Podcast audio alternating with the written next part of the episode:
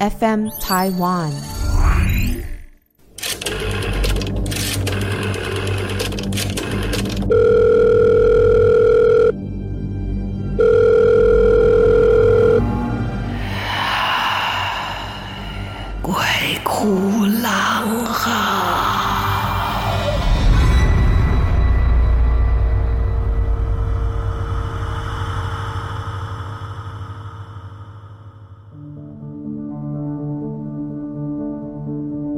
鬼哭狼嚎，你打开耳朵，镇定好心情，准备要听节目了吗？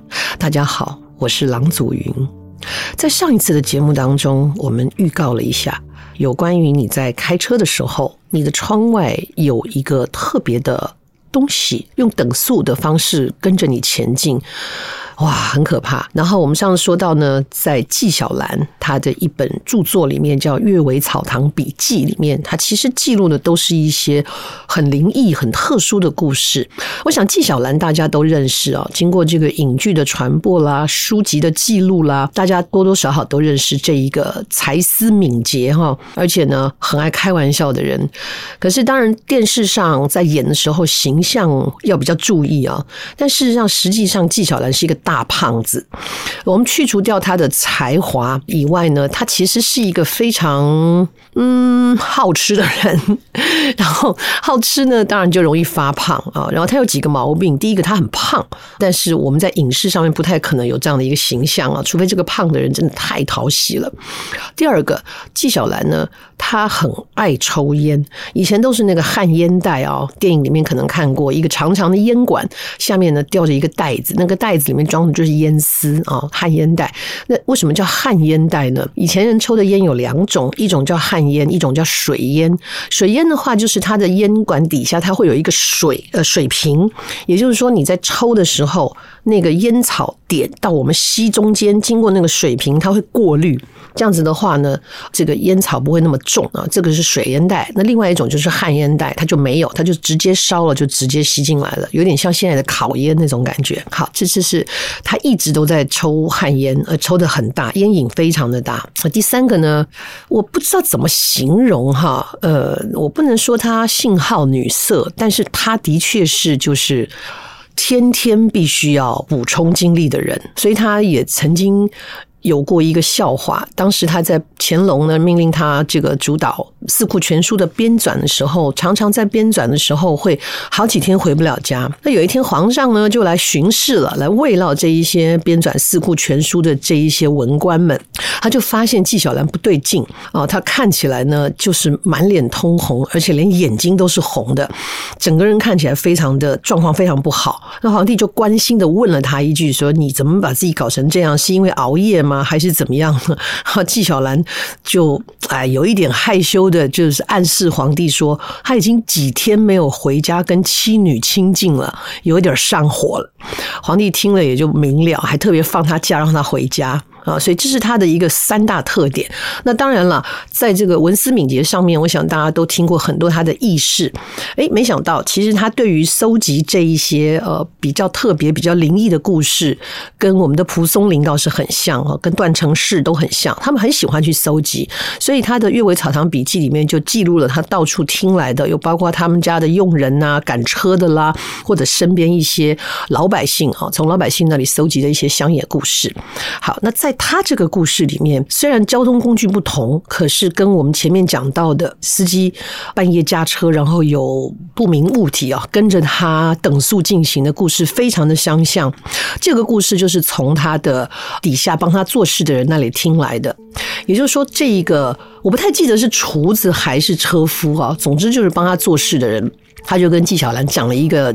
经过那个时候就放假回家，各位你们要知道，从前交通可不像我们现在这么方便哦。虽然我们每天还是很多人在靠腰，哈塞车啦啊，有烦死了啦哈，怎么会这么难走啊？每天要花好多时间交通哈。但是从前的人没有捷运哦，没有汽车。甚至连脚踏车都没有，所以大概都是用走的。尤其是这种一般平民老百姓，不会有牛车，不会有什么的。但是呢，在纪晓岚底下做事的人呢还不错啊，然后他还让他借了家里的这个牛啊，赶着车，然后回老家去看看。这个回老家看看也不会是一天两天，因为从这里走到那里，从这一省走到那一省，可能光是路程就要一两个月也不一定。那可能这一休假就是三个月半年的。总之呢，他就带着老婆，然后带着自己的行李，赶着牛车，坐在牛车上，然后就这么慢慢的踱步就回去了。就经过一个地方的时候啊，哎，就突然间也不知道从哪儿出现的一个很奇怪的，一开始把他们吓了一大跳，出现了一个大头鬼，就是头非常的大，我当场把他们吓坏了。再仔细一看啊。哦这个身形像是个老人家，而且是个老婆婆，嘴里还发出了这种“哎呀，哎呀，走啊，走啊”这种奇怪的声音。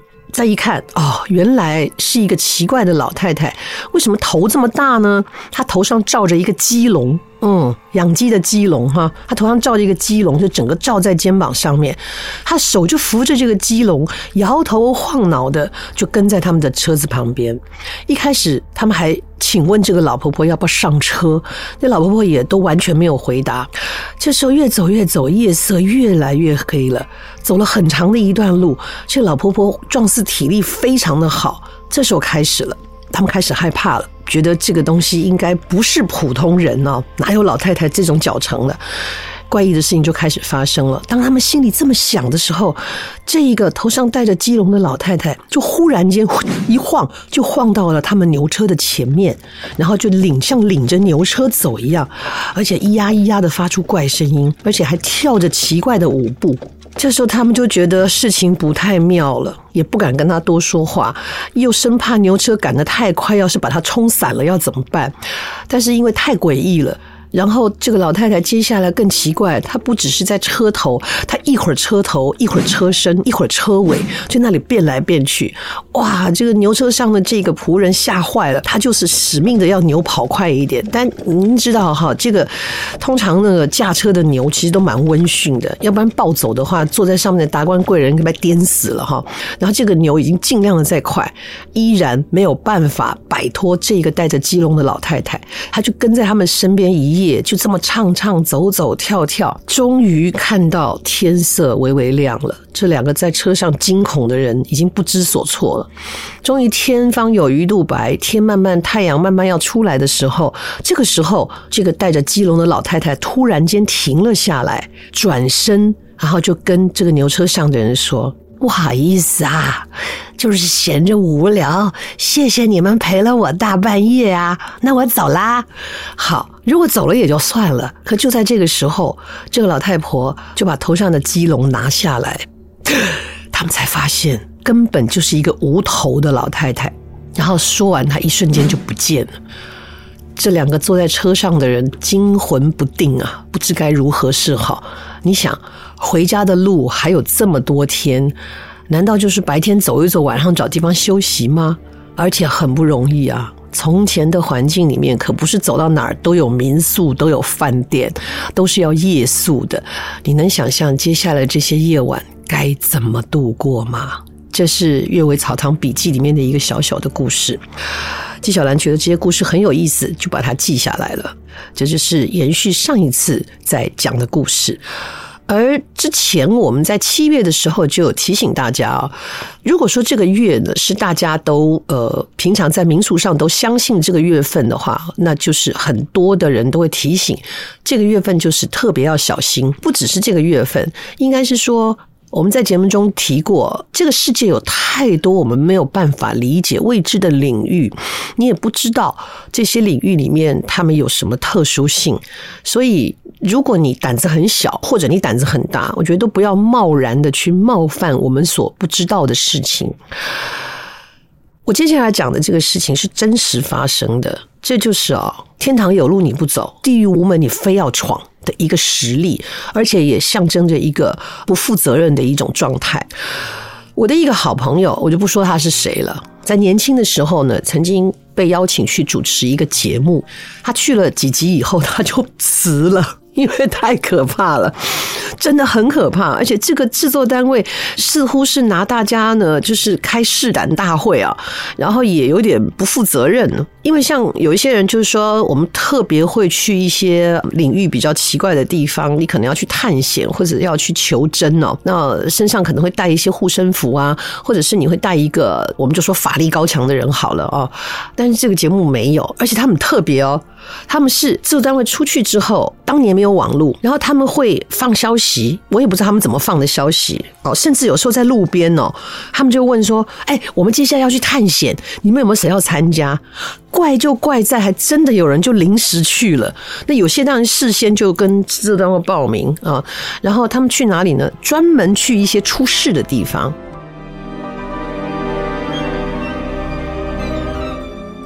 这一年呢？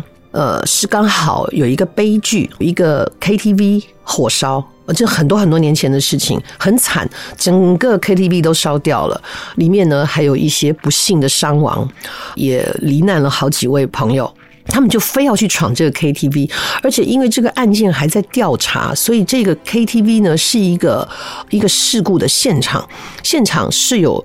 警方呢围起来的这一个黄色胶带，大家影集都看过嘛？哦，这里是这个刑案或者是事故现场，不能进去。可他们不但进去啊，就是不但要去，而且呢就直接溜过去，就是直接在人家的那个黄色胶带下就钻进去了，还去了好几个人。我就说了好几个临时报名的人，为什么想要去一个火灾现场？我真的是想不通。好，总之他们进去以后呢，就开始分配这一些参加的人，说啊，你去这一间，你去那一间，你去那一间，就各自。你说如果大家一伙人，慢慢慢慢慢慢的，像旅游这样有导览这样子，也就算了，不是。他们是把两三个人、两三个人就一组一组的啊，你去这一间，你去那一间，然后就把门关上，要人家在里面体验。过了一些时间，比方说十分钟、十五分钟才把人放出来，或者是有人尖叫的逃出来把人放出来，真的不知道什么心态。然后主持人就跟他们在一起，然后他们就这样一间一间的把人关进去。一开始都没有什么事情，然后就听到我们比方说啊，二零五包厢，就里面的人就啊。快让我出来啊！快让我出来啊！他们就跑过去拍二零五的人，啪被放出来的时候就很害怕。他就说：“那你们看到了什么？你们看到了什么？”哎，奇怪，你摄影师为什么不跟进去拍呢？为什么要在里面体验？我觉得好可怕。然后出来之后，他们就说。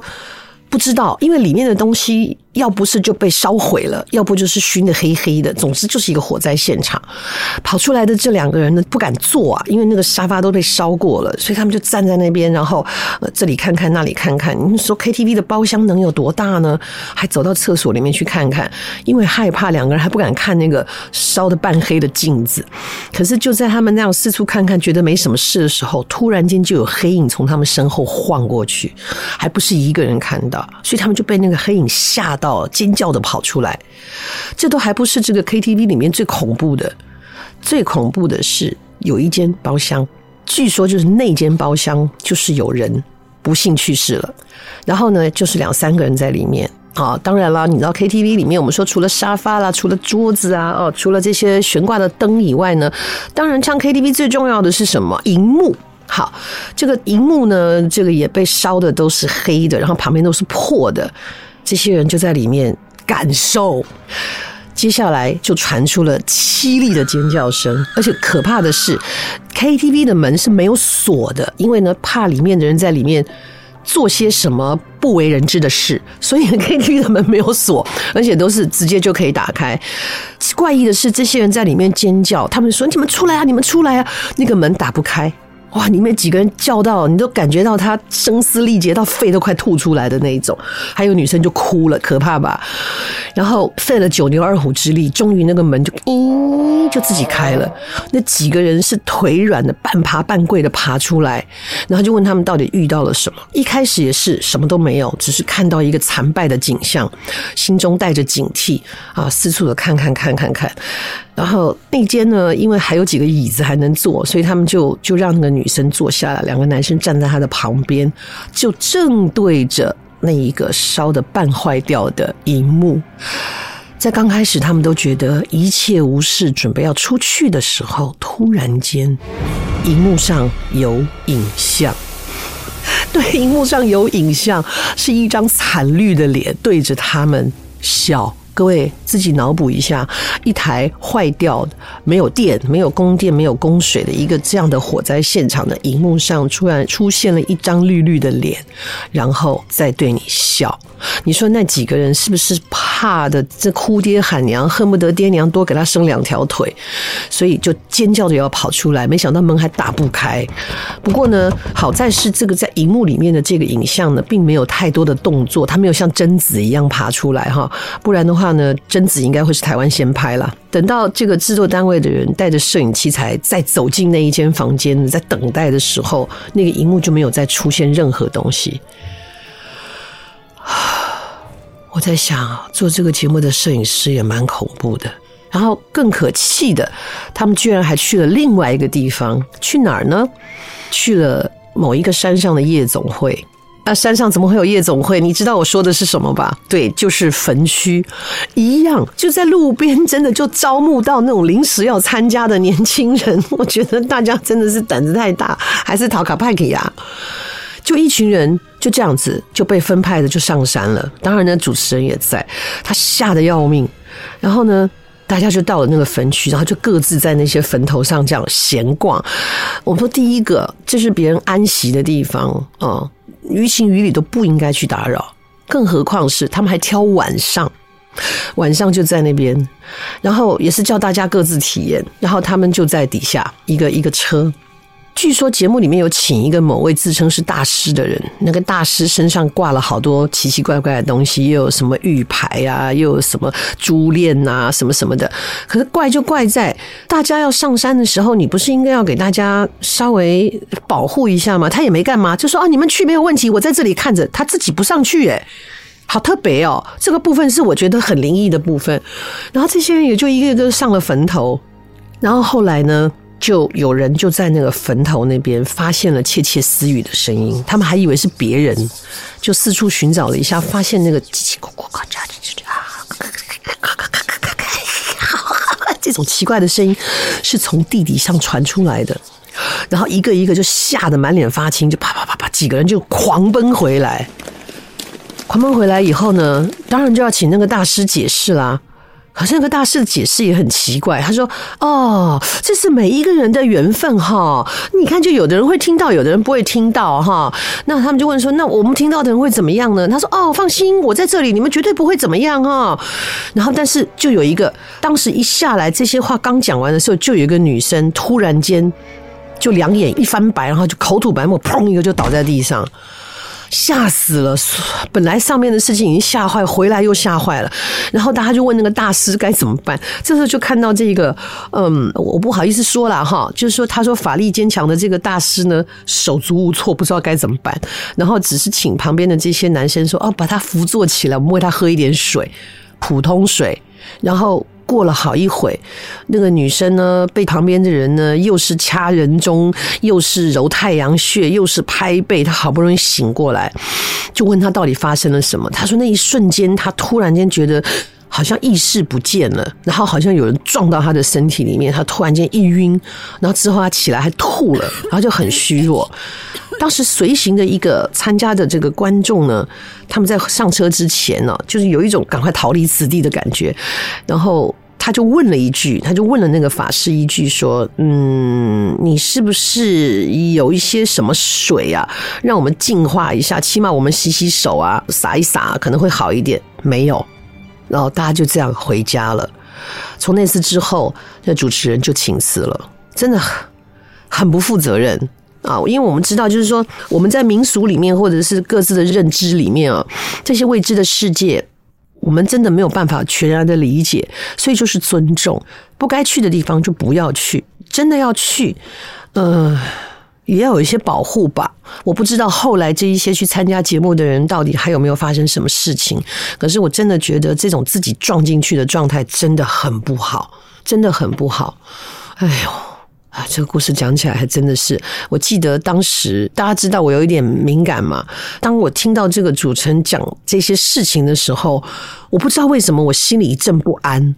我跟他说：“你要不跟你经纪人聊一聊，这节目就不接了吧？还是他说他不知道，他是很想不要接。